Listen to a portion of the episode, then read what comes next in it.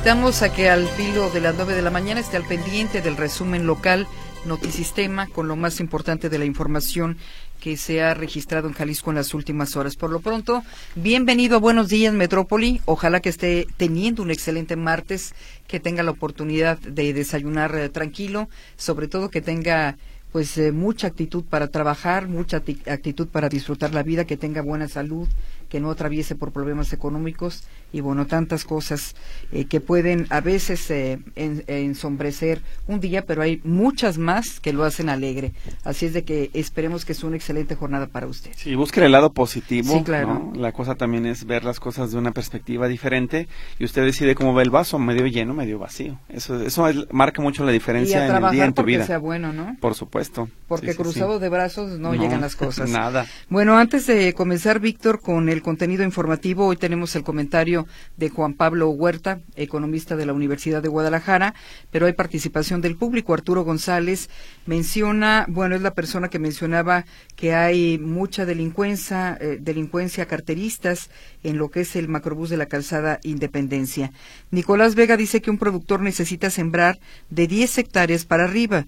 Una hectárea se invierte en 30 mil pesos, así que 15 mil pesos de ayuda para 10 hectáreas en realidad no es nada. Gracias, don Nicolás. Roberto Sánchez sobre bienestar eh, pregunta cuándo le toca la letra S el próximo 21 de febrero. Roberto, es eh, el miércoles. Mañana. Para que no nos vayamos, luego la mente se va muy lejos, es mañana mismo. Y Fernando Campo dice que la marcha no fue por la democracia, fue partidista en contra de López Obrador y en favor de Xochil Gálvez. Es lo que menciona don Fernando Ocampo. Bien, otro mensaje dice, buenos días, Gris Víctor, Salvador Méndez, gracias por ser ustedes neutrales en los comentarios de nosotros los escuchas de Metrópolis. Solo les pedimos a los anti-AMLO que nos respeten a los 30 millones que votamos por él en 2018 y para los 60 millones que votaremos por Claudia Sheinbaum este 2 de junio. Muchas gracias. Todo se vale nada más que con respeto. Aquí lo único que se pide es que se respete al resto del auditorio y por supuesto al equipo de la estación de las noticias cuando ya empezamos a hacer señalamientos sin fundamento o acusaciones y además hasta eh, groserías, pues creo que no, no es correcto. El debate se vale, pero de manera sana. Sí, que luego se les hace fácil insultar, acusar. Acusar sin tener ningún elemento, simplemente porque no está de acuerdo con alguna opinión que se emitiera en este programa. Pero como dice Víctor, toda participación del auditorio es bienvenida siempre y cuando se haga con respeto. Así es, y le agradecemos por supuesto que esté comunicado con nosotros. La señora Genoveva nos dice que tiene problemas para conectarse al celular en Notisistema. Yo le sugeriría reinicie la aplicación o borre y vuelva a instalar a ver si ese es problema, porque puede ser también el dispositivo. Nosotros no tenemos ningún problema en ninguna de las tiendas de aplicaciones, en eh, App Store ni en la Play Store, de que haya problemas para el, el uso de Notisistema. Así que la recomendación es reinstalarla de preferencia. Y nos dice Lupita que ella vive por la calle Miguel Orozco Camacho, tiene desde el sábado sin luz, solo mi casa está sin servicio, tengo tres reportes, el último es el X15 14 31 6879, me dicen que de una a 24 horas me solucionan, ya pasaron cuatro días y sigo igual. ¿Qué le sugiero? Bueno, pida primero la intervención de un electricista. A mí ya me pasó una vez, me preguntan, es toda la cuadra o su casa, no solo mi casa. Primero llevé un electricista y el problema estaba en mi instalación, así que no se confíe que sea el problema de la línea, mejor pida la intervención de un técnico para que revisen su casa y ya descarte problemas ahí mismo. Luis Humberto López dice que las tarjetas de bienestar no permiten cambiar, por ejemplo, el NIP. Así ellos sustraen de las cuentas ciertas cantidades y te hacen largas cuando vas a reclamar. Eso dice no pasaba con anterioridad, pero hoy está sucediendo eh, no te permite cambiar ni. Me parece raro. Debería de, porque es una tarjeta bancaria es una tarjeta, efectivamente bancaria como cualquiera. Simplemente ahí aprovecha el gobierno federal para depositarle el recurso. Es la cuenta de la que tiene referencia, pero usted es propietario de su NIP y lo puede cambiar las veces que sea. Sí, de hecho, en todas las tarjetas de la banca, en la carta que te llega cuando el plástico se expide, ahí te establece que ese es un NIP de acceso y de activación y usted debe de cambiarlo posteriormente. El tema es si tiene que hacerlo en el Banco del Bienestar o en cualquier cajero se puede. Son las 8 de la mañana con 18 minutos. Vámonos a las portadas de Jalisco, lo que este 20 de febrero destaca la prensa escrita. Estas son las portadas de Jalisco. Mural. Desperdicia bienestar, medicina para cáncer. El informador. Aumentan asesinatos de menores en Jalisco. Milenio Jalisco. Clero de Toluca, se negocia con el crimen. Unos van, otros no. Diario NTR Guadalajara. Concentran subsidio Peribús y Macrobús. Estas fueron las portadas de Jalisco.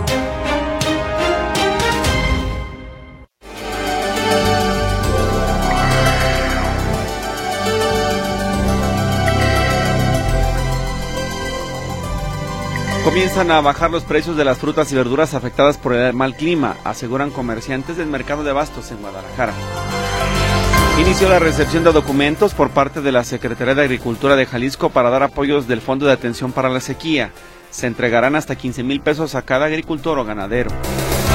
Regidores de Morena en el Ayuntamiento Tapatío denunciaron manejos opacos en los recursos de programas sociales. Afirman que de los 11.500 millones de pesos de presupuesto, el año pasado solo se ejercieron 118 millones. El rector de la ODG, Ricardo Villanueva, mantiene la esperanza de que pronto sea aprobada la iniciativa para asignar un presupuesto constitucional a la Casa de Estudios. El Congreso del Estado aplazó la votación del tema en el Pleno. A unas semanas de conmemorarse el Día Internacional de la Mujer el próximo 8 de marzo, colectivos feministas comenzaron a definir las rutas de las protestas. Tres meses se instalará el sistema integral de cuidados, una vez que el pasado viernes fue aprobado en el Congreso de Jalisco, explica la diputada Gabriela Cárdenas. El registro de personas desaparecidas del gobierno de Jalisco presenta múltiples deficiencias, lamentan investigadores de la UDG. Una agresión directa es la principal línea de investigación del multihomicidio registrado el fin de semana en Tlaquepaque, confirma la Fiscalía de Jalisco. Un choque en López Mateos a la altura del túnel de Mariano Otero en sentido hacia la Minerva colapsa esta mañana el ingreso sur de la ciudad.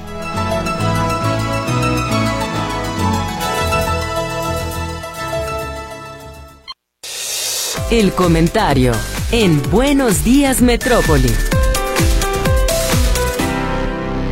Como todo martes, saludamos a Juan Pablo Huerta, economista de la Universidad de Guadalajara. Ya lo tenemos en la línea telefónica. Juan Pablo, un abrazo y escuchamos tu análisis.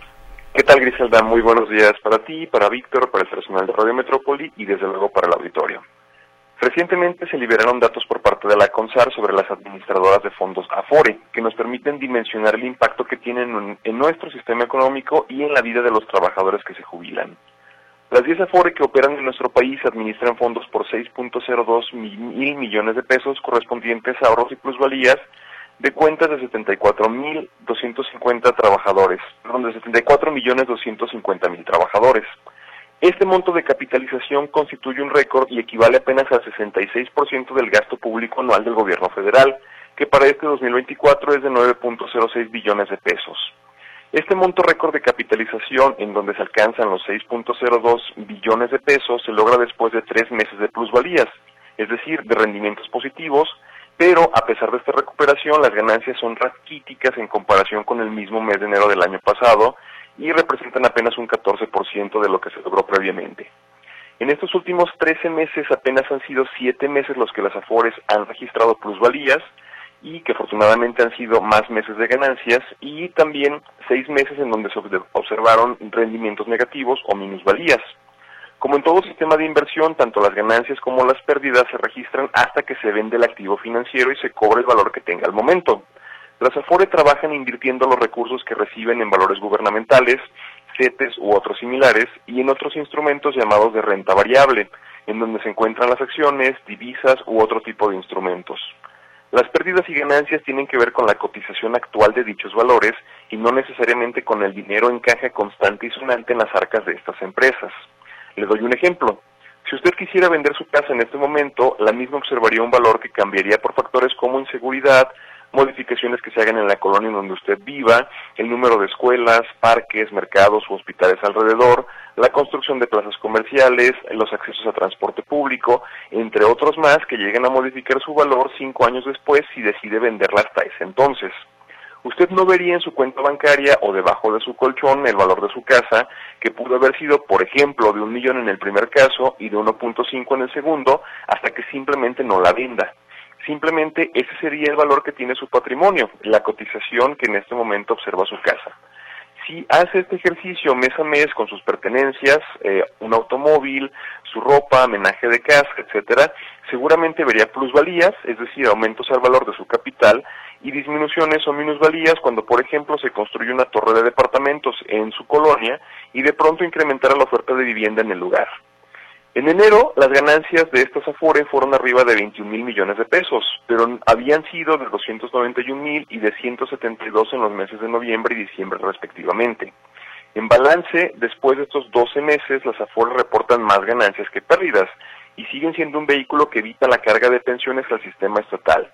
En este periodo de 12 meses, las Afore tienen una capitalización positiva de 331.58 mil millones de pesos. Dos datos negativos más. El primero es que también en el mes de enero los retiros por desempleo se incrementaron en 37%. Esto cuando los datos de desempleo también han sido históricamente bajos en los últimos meses.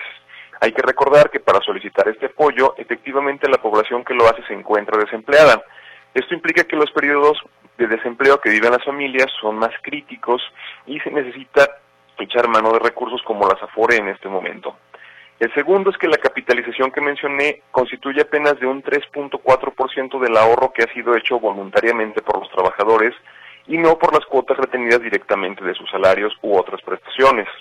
Por este motivo, los montos de jubilación se mantienen históricamente bajos en el país, observando en ocasiones cantidades que se encuentran por debajo del salario mínimo mensual. La recomendación es obviamente revisar eh, con su Departamento de Recursos Humanos los montos que le son retenidos, ver su cuenta de Afore, no preocuparse tanto por estas minusvalías temporales o también igual de igual manera por las plusvalías, sino observar todo a largo plazo y de igual manera ver la posibilidad de hacer más retiros, perdón, más aportaciones voluntarias sobre todo al final del año. Recuerde que también un 10% de su salario puede ser deducible de impuestos y este puede ir directamente a aportaciones voluntarias de su Afore. Hasta aquí mi comentario del día de hoy. En un método que pocos aprovechamos, Juan Pablo, y te agradecemos la recomendación porque sí, en el caso de las personas que ya son ley 97, lo que hay que fortalecer es justo, justo la Afore. Justamente, Víctor. Así sí. Y bueno, nos quedamos platicando, Víctor, y tu servidora de todas estas personas que recurren al, eh, a, la FORE precisamente para pedir su seguro de desempleo, algo así. Ayuda de matrimonio. Ayuda, sí, es este tipo de cuestiones sin eh, eh, o perdiendo de vista que les quitan semanas de cotización, Juan Pablo. Sí, y, y, más, más que la parte de semanas de cotización, el capital de donde se están generando los rendimientos. Es decir, si uno ya tiene una X cantidad dentro de su Afore, a partir de ahí es donde está obteniendo intereses. Y si le estamos bajando ese capital, simplemente los intereses que posteriormente también se van a recapitalizar son menores y al momento de que lleguemos a la edad de jubilación, si optamos desde los 65 años, pues vamos a estar observando cantidades menores mes a mes que se nos van a seguir aportando. Entonces, lo que yo recomendaba es, al final del el año sobre todo, cuando usted ya pueda revisar cuánto fue lo que ganó, cuánto le retuvieron y si está en posibilidades que simplemente pueda destinar hasta un 10% de lo que ya eh, obtuvo como salario durante ese año hacia su afore. Esto puede ser también deducible de impuestos e inclusive en su declaración anual al momento en que la presente tiene esta posibilidad de obtener hasta un eh, una, una, un monto que le pueden regresar de estos impuestos que ya le cobraron. Entonces, pues es un doble beneficio eh, me parece que vale la pena mucho aprovecharlo. Claro, sí, gracias por justo por el consejo, Juan Pablo. Te esperamos la semana entrante. Así será, Víctor, muchas gracias. Gracias, Juan Pablo Huerta. El comentario en Buenos Días Metrópoli.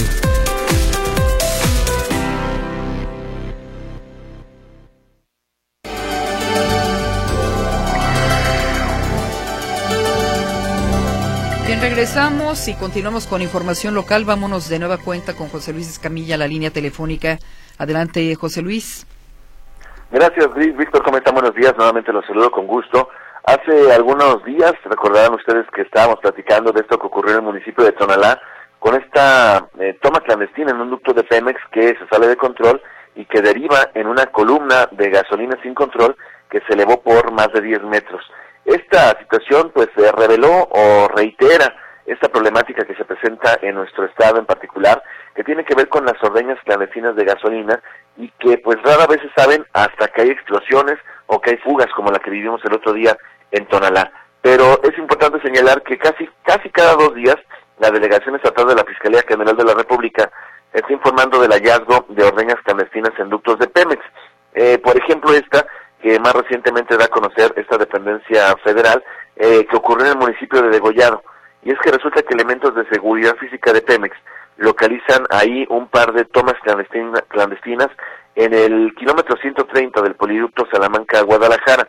Resulta que de estas tomas salieron un par de mangueras que llegaban hasta cinco contenedores, cada uno con casi cuatro mil litros de gasolina, es decir, cerca de veinte mil litros de gasolina es lo que se recupera en esta ordeña clandestina en estos ductos de Pemex, allá en el municipio de Degollado. Hay que recordar que Degollado justamente, junto con Tala, Arenal, eh, Atotonilco, eh, Zapotlanejo, Zapopan, son los municipios de Jalisco donde más eh, se da este problema, porque es por donde circula el poliducto y son municipios donde pues de repente hay muchas zonas despobladas y donde justamente la población se puede conectar de manera clandestina para robarse el combustible.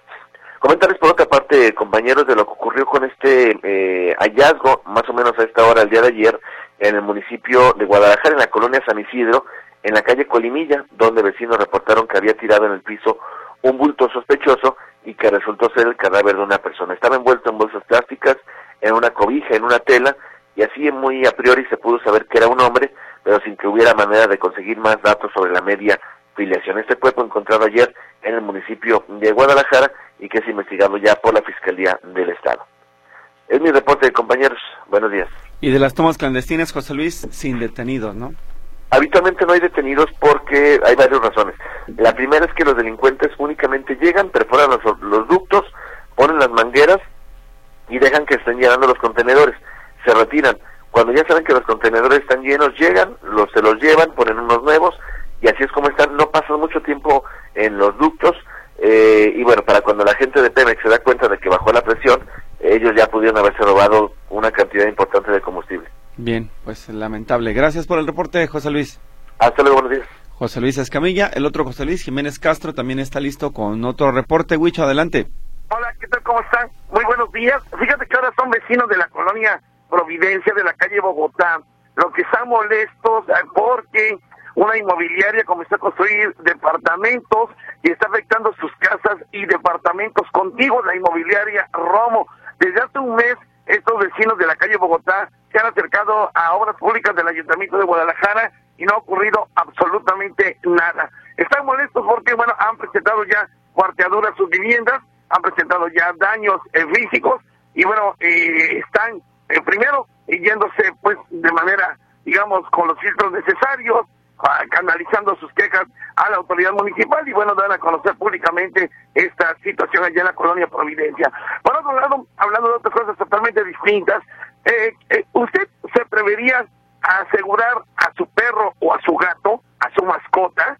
Bueno, pues déjame decirle que cada vez son más las personas que aseguran a sus mascotas. Casi un 70% ha subido el aseguramiento de mascotas en, eh, aseguradoras, eh, pues que les pagan eh, eh curaciones por enfermedades, por robo, por extravío y hasta por muerte. Pero no es cualquier cualquier perro, no es el chilame otra, no es el, el solo vino, que usted se encontró ayer en el mercado y que bueno ahora lo quiere lo quiere eh, asegurar. Platicamos con Fernando de Sarre, que él es eh, asesor en seguros y esto fue lo que nos comentó en torno a las características de que debe eh, reunir un dueño de mascota que quiera asegurar a su perro o a su gato, particularmente a su perro. Escuchemos esto.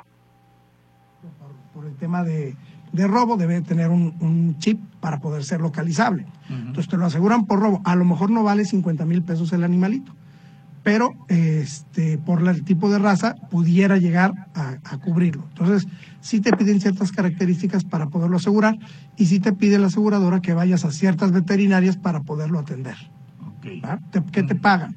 Radiografías, algún medicamento, la consulta o eh, inclusive la pérdida del animalito en, eh, en las cenizas, es decir, la cremación del, del mismo. Son seguros muy limitados, pero sí, este, este tipo de seguros sí te piden requisitos, vuelvo a insistir, un pedigrí, un chip y eh, dónde lo tienes, fotografías de dónde lo tienes resguardado, porque no puede estar un, perro que esté en, en, la cochera, por ejemplo, o en azotea, donde desafortunadamente mucha gente lo tiene aquí en Guadalajara.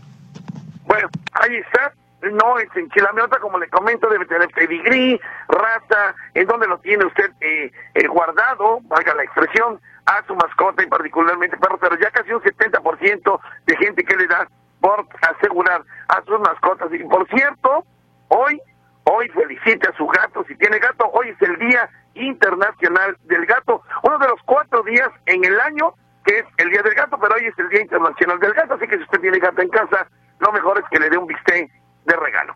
Mi reporte, mi querida Gris, eh, eh, Víctor, seguimos pendientes, muchas gracias, muy buenos días. Ya nos damos, José Luis, con que los alimenten bien y los tengan en buenas condiciones, más que con el seguro, ¿no? En algunos casos, estos pobres animalitos están en pésimas condiciones. Absolutamente. Eh, lo que le, le comentamos a se comunicó contigo hace ratito, en el sentido de que había encontrado un perro y que quién se podía quedar con ella. Bueno, lo dijiste muy bien. Digo, si le toca, eh, no, se haga a un lado, termine usted todo la, la, la, lo bondadoso que es de haber rescatado un perro, pero encontrarle en un hogar, porque como ya bien lo comentabas, no hay en estos momentos albergues como se ve en el National Geographic o, o en Animal Planet, y que hay albergues y demás. No, no, no, no, aquí es muy difícil, las animaleras les cuesta mucho trabajo y mucho dinero poder quedarse con algún animalito, entonces bueno, hay que completar la obra completa. Bien, gracias por la recomendación, José Luis. Hasta luego, buenos días. José Luis Jiménez Castro. Vamos a la pausa y regresamos con más participación del auditorio, pero también la entrevista. La entrevista en Buenos Días Metrópoli. El pasado 5 de febrero, el presidente Andrés Manuel López Obrador presentó una serie de iniciativas de reforma, una veintena, entre estas al Poder Judicial. Él asegura que con esto se terminará la corrupción y habrá más justicia para los mexicanos. Para hablar de este tema, saludamos en la línea telefónica a la abogada y periodista Surya Palacios. Surya, como siempre, bienvenida, muy buenos días. ¿Qué tal, Griselda, Víctor? Muy buenos días. Encantada de estar con ustedes y con todo el auditorio de Radio Metrópoli. Pues comienza Surya la presentación, o más bien arranca, digamos, la, desde la presentación el debate sobre estas eh, propuestas de ley con las que el Ejecutivo Federal pretende, dice, hacer cambios significativos y particularmente, pues uno de sus objetivos es, dicen ellos, transformar el Poder Judicial, pero estamos realmente hablando de una transformación o solamente de una modificación a modo para beneficio de quien está en este momento en la presidencia de la República. Pues yo diría que se trata de los dos escenarios que planteas, Víctor, porque, bueno, no solo esta iniciativa del presidente se, se enfoca en cambiar la forma de elección de los ministros de la Suprema Corte de Justicia de la Nación, sino que también plantea que este mecanismo de voto popular para los mm, ministros, magistrados y jueces de distrito también se repita o se replique en los estados, en, las 32 entidades de, de, nuestro país, lo que significaría que, al igual que en, el gobierno federal, pues eh, los, los operadores jurídicos de este país se convertirían prácticamente en políticos y no en juristas que deben de estar capacitados eh, para resolver los miles de asuntos que les llegan cotidianamente y que hay que destacar, pues eh, mm, existe un enorme rezago, no, no, no tanto en el Poder Judicial de la Federación, sino sobre todo en los poderes judiciales de las entidades de los estados. Es ahí en donde yo creo que debería de ponerse la atención porque hay que destacar que el 95% de, por ejemplo, en el ámbito penal, el 95% de los delitos que se cometen en México son delitos del fuero común, que les corresponde primero este, investigar a las fiscalías de los estados y segundo, eh, juzgar a los poderes judiciales de las entidades. Es decir, que eh, eso solo en el ámbito penal, ya no digamos, por ejemplo, en, materia civil o y familiar, que es eh, son las digamos las áreas del derecho más litigiosas en, en México, que es este y eso obviamente también corresponde a los poderes judiciales de los estados. Eh, ¿Cuáles consideras, eh, Surya, que son los principales riesgos y qué posibilidad real hay de que, como está conformado el Congreso, en este caso, eh, pues eh, finalmente se aprueben las reformas planteadas por el presidente de la República, particularmente en el Poder Judicial?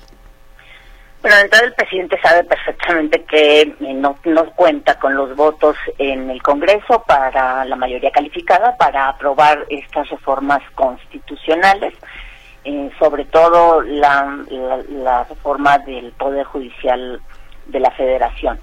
Eh, quizá algunas otras este, pudiera también este, haber alguna negociación en el Congreso con los partidos de oposición y con este sobre todo con Movimiento Ciudadano que ha manifestado que una parte de la del, paquete de iniciativas de reforma constitucional del presidente sí estaría de acuerdo no sobre todo eh, se hablaba mucho del, del tema de las pensiones no este ahí podría digamos sí eh, haber posibilidades de aprobación. En este caso pues eh, evidentemente se trata de una iniciativa que tiene carácter electoral eh, porque sirve de dos vías. o sea, si la aprueban, eh, gana eh, el presidente y su partido, y si se rechaza, como es previsible que, suceda, pues también gana el presidente porque le, le, sirve, ¿no? Este, políticamente para decir, bueno, la oposición no quiere que exista justicia y este digamos, el, todo el discurso que, que, ya le conocemos al, tanto al mandatario como en general a los eh, candidatos y dirigentes de, de Morena. Y eh, por otro lado, bueno, pues los riesgos son que eh, el plantear que los magistrados, los jueces federales y los de las, los ministros de la Suprema Corte sean electos por el voto popular a partir de propuestas que, tendrían que hacer eh, la Cámara de Diputados, la Cámara de Senadores, el presidente y el mismo Pleno de la Suprema Corte, pues eh, son, digamos, se convertiría, como digo, este, a los jueces, a los ministros y a los magistrados en personas que, este, que tendrán que hacer campaña política y no, no necesariamente serán eh, operadores jurídicos que tengan la capacidad para ocupar los puestos para los que se los que serán postulados. En la, en la iniciativa de reforma se plantea que serán 30 candidatos para que los ciudadanos voten a nueve ministros de la Suprema Corte de Justicia de la Nación, reduciendo así de 11 a nueve los integrantes del Pleno de la Corte y en vez de que duren 15 años como ahora, durarían en su encargo 12 años. y también eh, se destaca que desaparece la iniciativa las dos salas en las que funciona la Suprema Corte de Justicia de la Nación, además de su pleno. Eh, las dos salas eh, corresponden a el, a los distintos asuntos especializados que tienen que, hacer eh, los ministros, por ejemplo, la, primera sala se dedica a los asuntos penales y civiles, mientras que la segunda sala es para las cuestiones administrativas y fiscales. Entonces, esto también desaparecería en la, en la Suprema Corte y plantea en términos generales que eh, se pretende eh, acabar con la supuesta corrupción que existe en el Poder Judicial de la Federación, que sin duda hay márgenes en los que, claro, se debe de mejorar. Eh, de cualquier forma, pues eh, es una propuesta que en realidad lo que persigue es colonizar, hacerse de la Suprema Corte de Justicia de la Nación eh, para que eh, sea, sean personas eh, afines al proyecto del presidente quienes resuelvan los asuntos que pues son mucho más importantes para el Estado mexicano y para en términos generales para la conformación de lo que es nuestra democracia. En este caso, bueno, nos has explicado a través de tus textos que el presidente propondrá hasta 10 aspirantes. El Congreso postulará hasta cinco personas por cada cámara y irían otros 10. Y el Pleno de la Suprema Corte postulará hasta 10 personas por mayoría de seis votos. De eso, esta cantidad es la que suma los 30 candidatos que nos dices para que los ciudadanos voten a los nueve ministros del Pleno de la Suprema Corte de Justicia de la Nación. Dime, Surya, si en eh, los perfiles hay candados para que sean personas em, eh, pues eh, especializadas e íntegras. Pues entre los requisitos eh, de esas personas que van a, que serían eh, postuladas si se aprueba esta reforma, eh, hay que ser mayor de 35 años para, para ser candidato a ministro de la Suprema Corte. también se debe de ser abogado con un con el con título y cédula profesional expedida por las instituciones reconocidas en nuestro país eh, y eh, deben de tener desde la expedición de la cédula una antigüedad de 10 años. Eh, a partir de ahí, esos, digamos, son los principales requisitos de quienes podrían ser postulados por cada uno de estos actores, que son el presidente, como dice Grisel, del Congreso, las, cada una de las cámaras del Congreso y el Pleno de la Suprema Corte.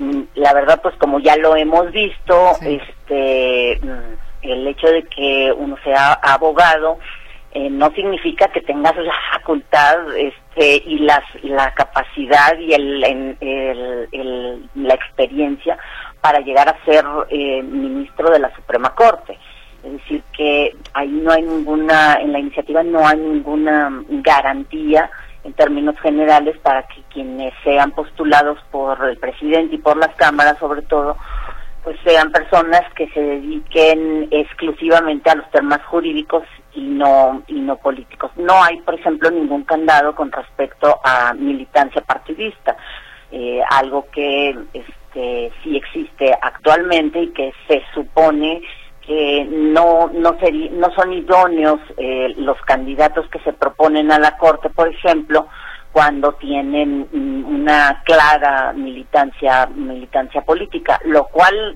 eh, como simples ciudadanos pues este no tiene nada que ver no este el tema es de que para poder llegar a la Suprema Corte pues se necesita eh, cierta imparcialidad. El tema es de que obviamente nadie, este, ninguna persona es 100% químicamente pura, ¿no? Este, siempre hay eh, inclinaciones políticas, pero la militancia activa en partidos políticos sí es un tema que normalmente hasta antes de esta administración se consideraba para que, bueno, quienes llegaran a la Corte eran personas que se hayan dedicado a, los temas jurídicos y no tanto a los temas político-electorales. En el supuesto de que llegara a aprobarse y que tuviéramos que elegir a los ministros por voto popular, pues qué tan exitosa sería, eh, sería el proceso, porque si hoy cuesta trabajo llevar a la gente a las urnas en los procesos intermedios, si de repente les dicen, oigan, tienen que volver otra vez a votar por tal persona, eso, no sé, el, llamaría la atención de la población como para decir, ah, voy, que voy a destinar un día para ir a decidir quién va a ser el ministro de la Suprema Corte de Justicia? Víctor, pues yo creo que sería prácticamente un desastre. eh, o sea, ¿cómo vas a, a, elegir a, alrededor de, pues, de 40 mil eh, integrantes del Poder Judicial de la Federación? Normalmente esto se centra pues, en las figuras de los ministros del máximo tribunal del país, la Corte pero la propuesta plantea que sean electos los jueces y los, los jueces y los magistrados también del Poder Judicial de la Federación y que esto se replique en todas las entidades, en cada uno de los poderes judiciales locales. Entonces, o prácticamente eh, estás hablando de mm, decenas de miles de funcionarios que serían sustituidos por este mecanismo de voto popular. En la iniciativa el presidente pone como ejemplo a Bolivia, que elige desde 2011, mm, mediante el voto ciudadano, a los integrantes de su tribunal constitucional y también a los magistrados de segunda instancia, no así a los jueces. El tema es que en Bolivia es un país de 12 millones de, de habitantes, cuyo tribunal constitucional recibe eh, alrededor de, de 100 casos eh, cada año. En, en este país, la Suprema Corte de Justicia de la Nación recibe más de 3.000 casos que tiene que resolver todos los años. Y ni hablemos de lo que recibe cada uno de los poderes judiciales en las entidades, porque como digo, la mayoría de los casos que se llevan a, ante jueces y tribunales pues son de carácter local.